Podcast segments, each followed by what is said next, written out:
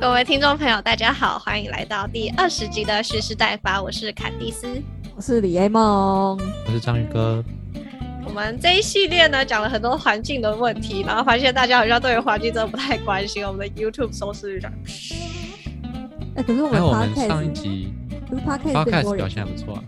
是哦，哦，我在看 YouTube，我觉得可能是我们的那个，没有，因为 YouTube YouTube 的人喜欢看影片比较短的，但是 Podcast 比较喜欢听比较长、比较久。哦，这样子哦，好好好，那我觉得我们今天应该也会蛮长的。不好意思啊，YouTube 的撑多久？可以啦，好，我们上个礼拜有预告，我们这礼拜要讲什么呢？Waste，上礼拜要讲 Food Waste。对对，李彦茂有厨余啊，对啊，厨余啊，哦对，所以我们进入今天要进入我们第二季的第四个环节，就是厨余的部分。然后好，先问你们一个问题：厨余干续产什么事？厨余干续产很多事啊，只是说什么有很多厨余因为什么不能养用来养猪了，所以就只能拿去烧掉。对对，就是鱼有一个最直接的关系，就是你吃的东西里面有续产续产商 OK，所以呢，就厨余过去之后就是个续产的商品。好，为什么我觉得这好像是一个很牵强的关系啊？超级远。其实你要说关系有，当然是有关系啊；，要是说没关系的话，也是真的蛮没关系的。但是因为在环境部分里面，其实厨余占一个蛮大的一个 part，这样，所以好，我们在进入厨余怎么跟畜产结合之前，先问你们一个问题，就是请问厨余分哪两种？养肥跟猪？不是厨余，厨余不是它的用途，是厨余，厨余本身是有分类的。哦，生厨余。你说那种倒垃圾的时候，它会分两桶给你收的那种分类吗？对对对对对对对，刚刚你有没有讲啊？对啊，养肥跟堆猪啊。今天今天你就这样讲啊，我就不信你记得住。养肥哦，养肥跟他要养什么肥？把猪养肥。猪。那 堆猪嘞？堆堆堆猪肥啊！堆有猪肉的肥。那个不能用吗？咔咔咔咔，这真的是太夸张了。等一下，到底要去跟堆肥吗？这样子？不是啊，是生厨余跟熟厨余哦。好，生厨余不是有讲生厨余跟熟厨余？但我但我们家也是讲养猪跟堆肥啊。哎，反正差不多意思啊。但是啊，对了，证明来说是生厨余跟熟厨余。对对对。那他们的用途可以简单的来分，就是生厨余会拿去生。我们是太久没见面了吗？默契很烂哎。生厨余会拿去堆肥，哎，熟厨余会拿去养猪。OK，终于打上。对，在这边耗就可能五分钟了吧。啊，我们那个章鱼哥，你要不要简单的解释一下生厨余跟熟厨余是什么？啊，这不是我领域，真的，我知道。好，你说，我知道。我跟你说，生厨余就是猪没办法吃的东西，比如说蛋壳，然后呃玉米梗，呃还有什么？想想看，皮没有煮过的东西，皮皮皮。对，那熟厨余的话，就是我们可能便当吃剩，就把它丢到熟厨余，所以它是我们可以吃的东西。嗯，是吗？是吗？是吗？没错，简单来分类其实就是这样子。你很棒。对，那其实呃，生厨余跟熟厨余，它们两个加起来的话，占我们整个垃圾量的百分之三十到四十帕左右，所以含量很高。那如果我们没有好好分类跟利用的话，其实很多这些厨余就会拿去焚烧。那我们之后就会讲，就是垃圾焚烧到底到底有什么好处跟什么坏处，等下会讲到这样子。对，好，那呃，我们现在就要进入到那个大概介绍完那个厨余有分哪几类之后，我们就来进入厨余的用途。好，你们要不要来猜一下厨余有哪些用途？堆猪，养肥，啊，除了除了追猪跟养肥，刚刚这两个以外，我跟你说，除了追追猪跟养肥以外，还有两种。堆猪跟养肥，我刚刚是说堆猪跟对，堆猪跟养肥，还有两种哦，还有两种，那 很简单吧？发电拿来烧不算吧？拿来烧算算，当然算啊，怎么不算？这算一种啊，拿来烧然后发电嘛？对，没错，就是这两种。啊，我们上个礼拜有讲早期发电嘛，然后其实还有另外一个，就是最近台中在盖那个。外埔绿能发电园区，它就是想要做出于沼气发电的这个项目，这样好，那我们来稍微讲一下，哎，让你们猜一下好了。我们从我们从最传统最传统的方式，就是燃烧。好，来燃烧，缺点够。燃烧，属于燃烧，我记得。温室效应，嗯，没错。缺点好，那呃，优点呢？优点哦，就不用占空间吧，感觉很快。对，它是它是最快的，而且它可以处理最大量的厨余量。厨厨余燃烧是不是还有一个缺点是呢？它会烧不起来。它会，它其实会产生带奥星。如果你没有听过的话，为什么？为什么会有带奥星？你说为什么会有带药性吗？好，就是因为我们的垃圾里面其实会有含大量的氯化钠，然后将这些垃圾里面的有机物质在含有氯，就是氯化钠氯 Cl 的环境下面燃烧的话，就会产生带药性。贵哦。哎，那我觉得要跟听众解释一下，氯化钠就是盐巴。嗯，对对对，氯化钠就是盐巴 NaCl，那它在燃烧的时候就会解离成氯跟钠离子，这样子。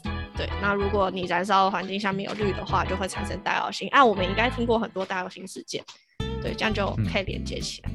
是，我还以为带药性只会在什么石化工业里面出现。它应该是石化石化工业的排放量会更多，但是在处于，其实，在垃圾焚化里面也是会有带药性的问题。对。但是目前就是处于好像都是跟一般垃圾混在一起。对啊，因为其实还是有很多地方他们是没有好好的分类厨余的，譬如说，对，OK，所以所以这会就是如果拿去燃烧的话，虽然很快，可是它就会造成空气污染，然后大量大型排放的风险。然后还有另外一个就是降低焚化炉的使用寿命，因为它其实还是会产生一些沼气之类的东西。那我们上个礼拜就有讲，沼气其实是有腐蚀性的，所以就会让那个焚化炉的使用年限变得比较少。对，那它其实它的好处，除了我们刚刚说它可以很快以外，它还有一个很好的优点，就是它的热能可以产生电力。所以你们如果经过那个木栅那个叫国道三号高速公路来的，对，那个长颈鹿，它其实是焚化炉，然后它那社区的游泳池好像就是从那加温的。所以从它排出来的水哦，它是直接去加温那个水，不是先发电再去加热水，是不是？它它应该是直接去加热，如果管线有到的话，就可以直接哦。厨余水，好恶哦，这样谁还敢去游泳啊？厨余热水这样可以你哪时候敢去游泳池？应该跟隔壁人讲说，哎，这个水是用厨余烧出来的。不吓死他，真的很饿，就直接上岸。没有，这应该是你都已经下去了，你上岸也来不及。对，那是很环保一个方法，对啊。对啊，好，只是观感可能没有那么好啊，但是实际上使用起来真的不会怎么样。好，除了除了我们刚刚讲燃烧会有那些风险以外啊，你们要不要猜一下，厨余在处理上面还会有一个很麻烦的东西，是很直观的，就是它很麻烦。我们上礼拜有讲到。哇，有沼气啊！它在除除沼气有这个特性，易燃吗？不是，会臭。不要想太对，会臭。耶！章鱼哥啊，你今天 我输了，被我打 败了。说你一定不要想到你惨败。对，而且好燃烧除了就是有刚刚那个很快啊什么之类的话，它还有一个很好的方式，就是它是所有方法里面最能够降低它的臭，最能除臭的，因为它的高温，然后就能分解掉那些臭气分子。哦，对，所以它其实味道是没有很重，啊，其他的就那种放久一点就会有那种恶心浓郁的味道。好，我才刚吃完饭。那所以另外一个是什么？我也刚吃完饭。什么？另外一个是什么？你说怎样怎样会放久？为什么要放久？哦，好好，那我们就直接移到下一个。我们其实燃烧讲了蛮久了嘛，我们就下进入到下一个处理方法。下一个处理方法就是掩埋方法。诶，我们刚刚有讲掩埋嘛？刚刚只有讲堆肥，对不对？嗯，嗯，没有。哦，好，对，掩埋掩埋跟堆肥不一样，掩埋就是把它埋起来，然后就再也不见了，就拜拜了，这样没有要利用它。啊，堆肥的话就是我们会加入酵素啊，加入细菌，然后让它分解产生一些有机物，然后让农民可以再去利用，把它当成肥料堆肥一样，就像上礼拜在讲大便的时候这样的概念。对，好啦，所以堆肥就这样啦。堆肥就是把它埋起来，然后埋起来就会有台湾土地那么小，然后你要在那边堆肥，就没有地方给你堆的问臭题。臭，对啊，堆肥应该有专门的公司在做吧？有可能不多。有，嗯，对，它的处理步骤比较麻烦一些些。对啊，不过也那种公司感觉也是很常被投诉的那一群，就因为太臭了。而且你要想哦，我们每天吃的东西那么杂，我们不像欧洲人，我没有要嘴欧洲人的意思，但他们吃的东西真的是很简单，然后呢，料理过程又没有那么复杂，所以他们的厨余能够处理的方式其实相对比较简单，因为他们的成分没有那么复杂。啊，我们又是又是炸的，又是卤的，又是怎么样怎么样怎么样，然后还有炖，炖炖出来的东西跟生菜沙拉混在一起，那个厨余的品质其实很不稳定。你如果要拿去做堆肥的话，就会遇到我们上个礼拜讲的动物的产生的粪便，它里面的营养物质其实是非常不均匀的，你就需要在那边继续的去调整它的内容物。好啦，讲完堆肥了，快速经过这两个，然后下一个我们要进入厨余养猪。好，刚刚刚刚一开始章鱼哥好像有讲到一个点，就是哦，因为政府就下令禁止厨余养猪啊什么巴拉巴拉巴拉之类的。好，问题来了，为什么要禁止厨余养猪？这件事情我们在第第第几集？等一下，我们有我们应该有录过非洲猪瘟吧？有，第十四集的时候讲过啊。好，大家如果不知道的话，可以去听第十四集。不是啊，我觉得你还是要简单讲一下，不然等下很难继续。对啦，就 是就是大家都知道嘛，最近几年的这个非洲猪瘟的疫情，就是在我们台湾周遭的国家都蛮严重嘛。那因为这非洲猪瘟病毒，它不管是煮熟或者是在各种形式下都可以活很久，那么就有很多人担心说，它会不会借由一个厨余的方式传播到猪场？因为有些猪场它不是喂饲料，是喂厨余的嘛。那所以呢，在这个情况下，就是政府在去年还前年就已经下令说，先暂停用厨余养猪的这个状况，嗯，所以才会造成这几年来比较多人开始把厨余丢到垃圾车里面。其实政府也是在这样宣导的啊、没错，所以其实近年来能够拿厨余去喂猪的比例真的下降很多，然后也会造成蛮大的困扰的，因为就会多出太多的厨余。好，你们要不要猜一个数字？大概一年，呃，猪可以吃掉多少厨余？全台湾的猪他们可以吃掉多少厨余？我记得什么三还六十趴之类的，你是要做差不多炖吗？还是要熟厨余的爬数，对，说吨哦趴吨数，吨数？嗯，全台湾有几吨厨余啊？你直接用猜的，你直接用猜的，然后我等下再一起公布答案。一千万什么？吨呢？一千万吨，太多了吧？等一下，一千一千万吨，一千万，一千万吨，我们全台湾一一年吃的肉量也没有一千万吨欸好，一千万太多的话，一百万。嗯，啊，不是，对对对，我觉得你们现在真的是毫无上限的在乱猜。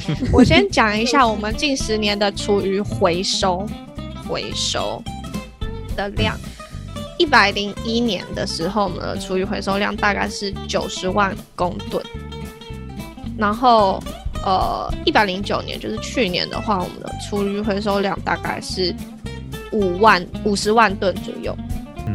就是生熟厨余都是吧，加起来。对，这就是生熟厨余加起来。好，我们回到那个数字，虽然我觉得那个数字猜出来应该会蛮傻眼，但是根那是根据行政院农委会统计出来的数据。我们刚刚说一百零一年的时候，台湾一年产九十万吨的厨余嘛，然后到去年为止，我们产的大概下降，回收厨余回收量下降到。将近六十万吨，对，好，那你们猜全台湾的猪可以吃多少厨余？一年？三十万吨。姐姐？二十万吨。好，他们的统计是三十万吨到七十万吨。哦。为什么差非常大的 range？好，因为这个这个原因是不是所有的猪都会吃厨余？请问什么猪会吃厨余？又是第二个问题，哎，我今天真的是狂问问题。一般来说是黑猪吧？对，只有黑毛猪会吃猪，其他其他的猪听说啦，吃完之后就会有厨余臭。那个那个，对对对对对对，有听说你听过这个说法，就是它的肉质会不好，它就会有一种臭生生的味道，所以就只有黑猪的品质是可以将。是不会有那种呃厨余臭的味道。好，我其实不知道厨余臭吃起来是什么样子，因为我也没吃过。对，但这是听说的。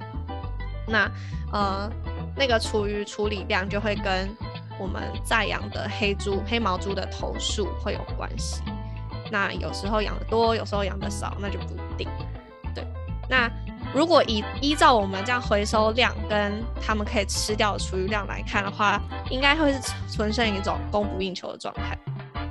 对，但是因为刚刚像章鱼哥说的，就是呃疫情的关系，所以就全面下下令要禁止用厨余养猪嘛。所以呢，他们就想说，哈，突然多出了七十万吨的厨余，那要去哪里？所以我们就出现了最后一种的厨余。解决方法就是你说早期发电啊？对，早期发电就是上一拜讲那个东西啦。对，所以这就是为什么台中在建那个外埔的绿能发电园区，他们号称每天可以产一百，可以消耗一百五十一百五十万吨，对，一百五十吨啊，一百五十万吨，一天就把一年的量给解决掉了，超爽，一天可以处理一百五十吨的。呃，厨余，然后产生产生多少度啊？看一下啊，这个这个数字真的太困难。然后一年可以产生五百四十万度的电。五百。那它的方式是跟大便处理一样吗？对，哦，基本上是一样的。然后他们就说，那个园区所使用的电量，号称啦，可以完全的。从出于早期发电而来，这样，然后还甚至可以多多出电，然后卖回去给那个台电。我刚才也说卖回去给台积电，卖给台积电好像。你也是蛮累的。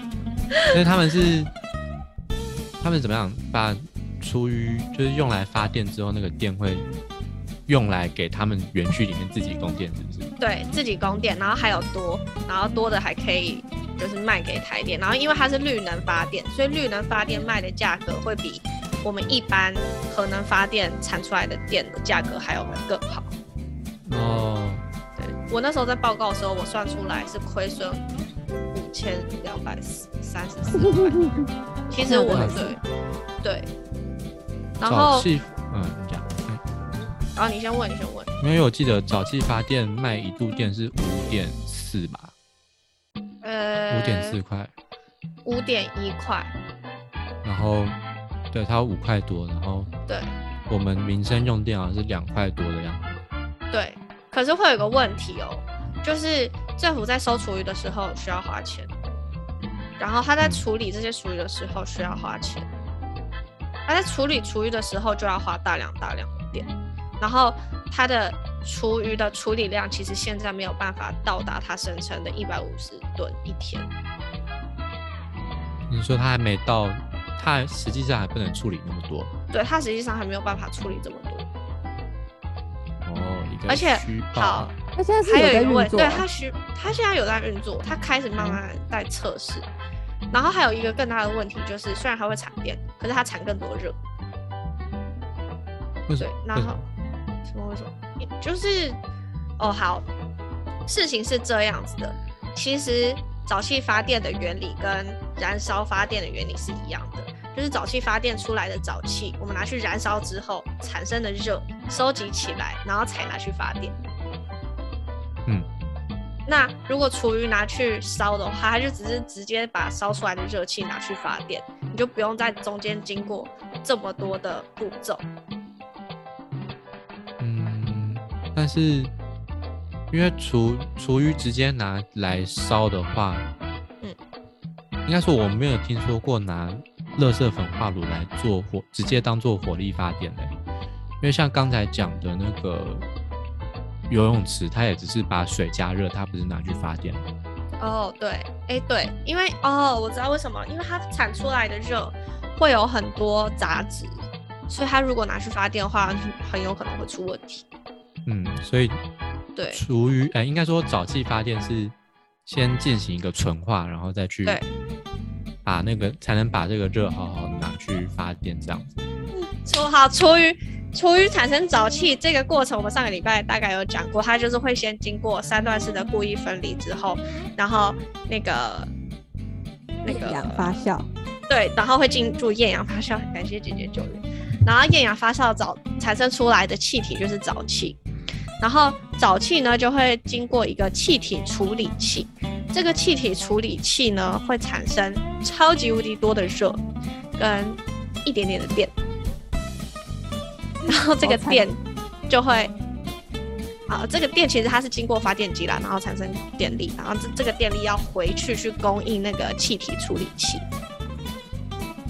有 get 到吗？哦，对，所以它其实光是自己一个循环就已经会消耗掉大部分自己产出来的电力，然后还有它产出来的一大堆热，但是就是会要再另外收集、另外处理这样子。这些热没办法拿来同样拿来放电吗？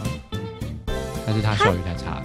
它的效率太差了，它其实它产生出，因为那个气体处理器，它产生出来的它不是纯化，它只是让你能够稳定的去发电，但它不是纯化它的热力、它的热气。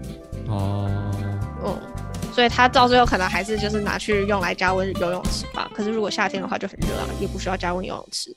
然后欧洲为什么他们的利用率会这么好？是因为他们有暖气，所以他们的哦早期发电产生出来的热气就直接去供暖气，然后他们冬天就是基本上都有免费的暖气可以吹。那我们就不需要这么热，我们已经很热了。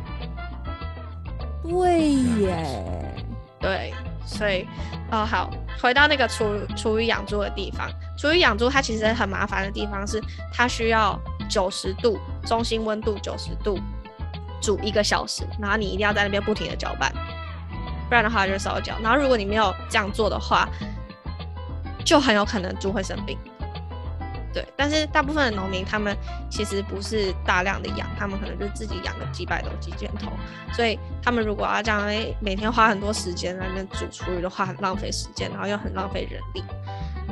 然后我那时候其实有个很荒谬的说法，我就说，那你就产出来的热，然后去煮厨余啊，然后拿来喂猪啊，那不是一举两得吗？能到九十度，其实已经离火力发电不远了啦。对吧？不过你这样讲，我突然想到一个另外一个可能可行的利用方法，嗯，就你们知道啊，知不知道有时候养鱼就是养鱼，除了在室外用那种大鱼温养，有一些是室内养殖嘛。嗯，然后室内养殖对水温的要求就比较高，像是像最近几年台湾有在呃研究如何人工饲养鲑鱼吧，嗯，像鲑鱼它水温就要比较高，那这种水温高大概也不会高到四十几，可能就三二三十，那这种热用来做这些，既然都可以拿去做温水游泳池，感觉拿去养鱼好像也不错。对啊。我觉得其实这些操作是简单的，只是因为你现在是政府出钱还是公司出钱，那到底谁要负责这件事情？如果今天好外埔绿能发电园区是政府出的钱，那他凭什么要把他的资源给企业？你知道吗？嗯就是当中他们要怎么样去协作，这才是我觉得自然难行的点，倒不是因为他们等于要把它产出来的气体直接导入就是企业的设备里面欸不然的话他要自己养鱼吗？没有这样，确实，对，或者是他有没有这种补助计划去补助养鱼的农民？对，啊，如果是游泳池的话，为什么比较简单？就是因为会有那种公共游泳池，然后会有运动中心，啊，那个也是政府自己出资。好讨后来讲太远了，扯太远了，扯到经济去了。对啊，可是对我觉得我后来我在回想我在提这个想法的时候，就觉得，哎、我的确没有考虑到产产业跟呃政府他们的提案处理方式其实不太一样。对，好，那今天今天大概到这了，我觉得应该资讯量也是蛮大的，然后就跟大家聊一下，哎，厨余的用处，其实跟我们今天没有讲太多的动物，除了猪以外，但是因为其他的经济动物，对。啊，厨余跟吃的有关啊，反正是做食农教育的，那 跨过来一点点也没有问题。也是那我们一开始就说厨余里面的成分就是我们的畜产品，OK。其实一对对？一开始就是李彦梦直接抓到核心关键的连接点，只是我们那时候都太荒谬了，所以呢就直接打枪叫李彦梦。快点拍三下，章鱼哥。没有收音到，没有声音，为什么？为什为什么没有？么没有为什么没有声音到？但有有，有有有有，再一次。没有了？为什么没有有啦？哎，他认为那是杂音。哦，有可能诶、哇，给你的好我帮你鼓掌被视为我杂音。帮你剪放一个罐头笑声啊！我帮你剪同一个拍手，然后三下，这样子就可以了。好荒谬哦！你 这样又不看 YouTube 又不会知道我们在干嘛。我们，至少会有三个拍手声。好啦，可以。好，所以我们这里这一集就到这到这里告一个段落。然后我们真的不是厨余的 expert，所以如果有我们讲错的地方，或者是诶想要继续讨论的地方，欢迎在我们的文章底下留言，我们会很开心的接收，然后先进行一下内部讨论。可能不会，我们太忙了。我超闲，我可能自己跟自己内部讨论一下。啊，大家大家有空可以去骚扰一下章鱼哥。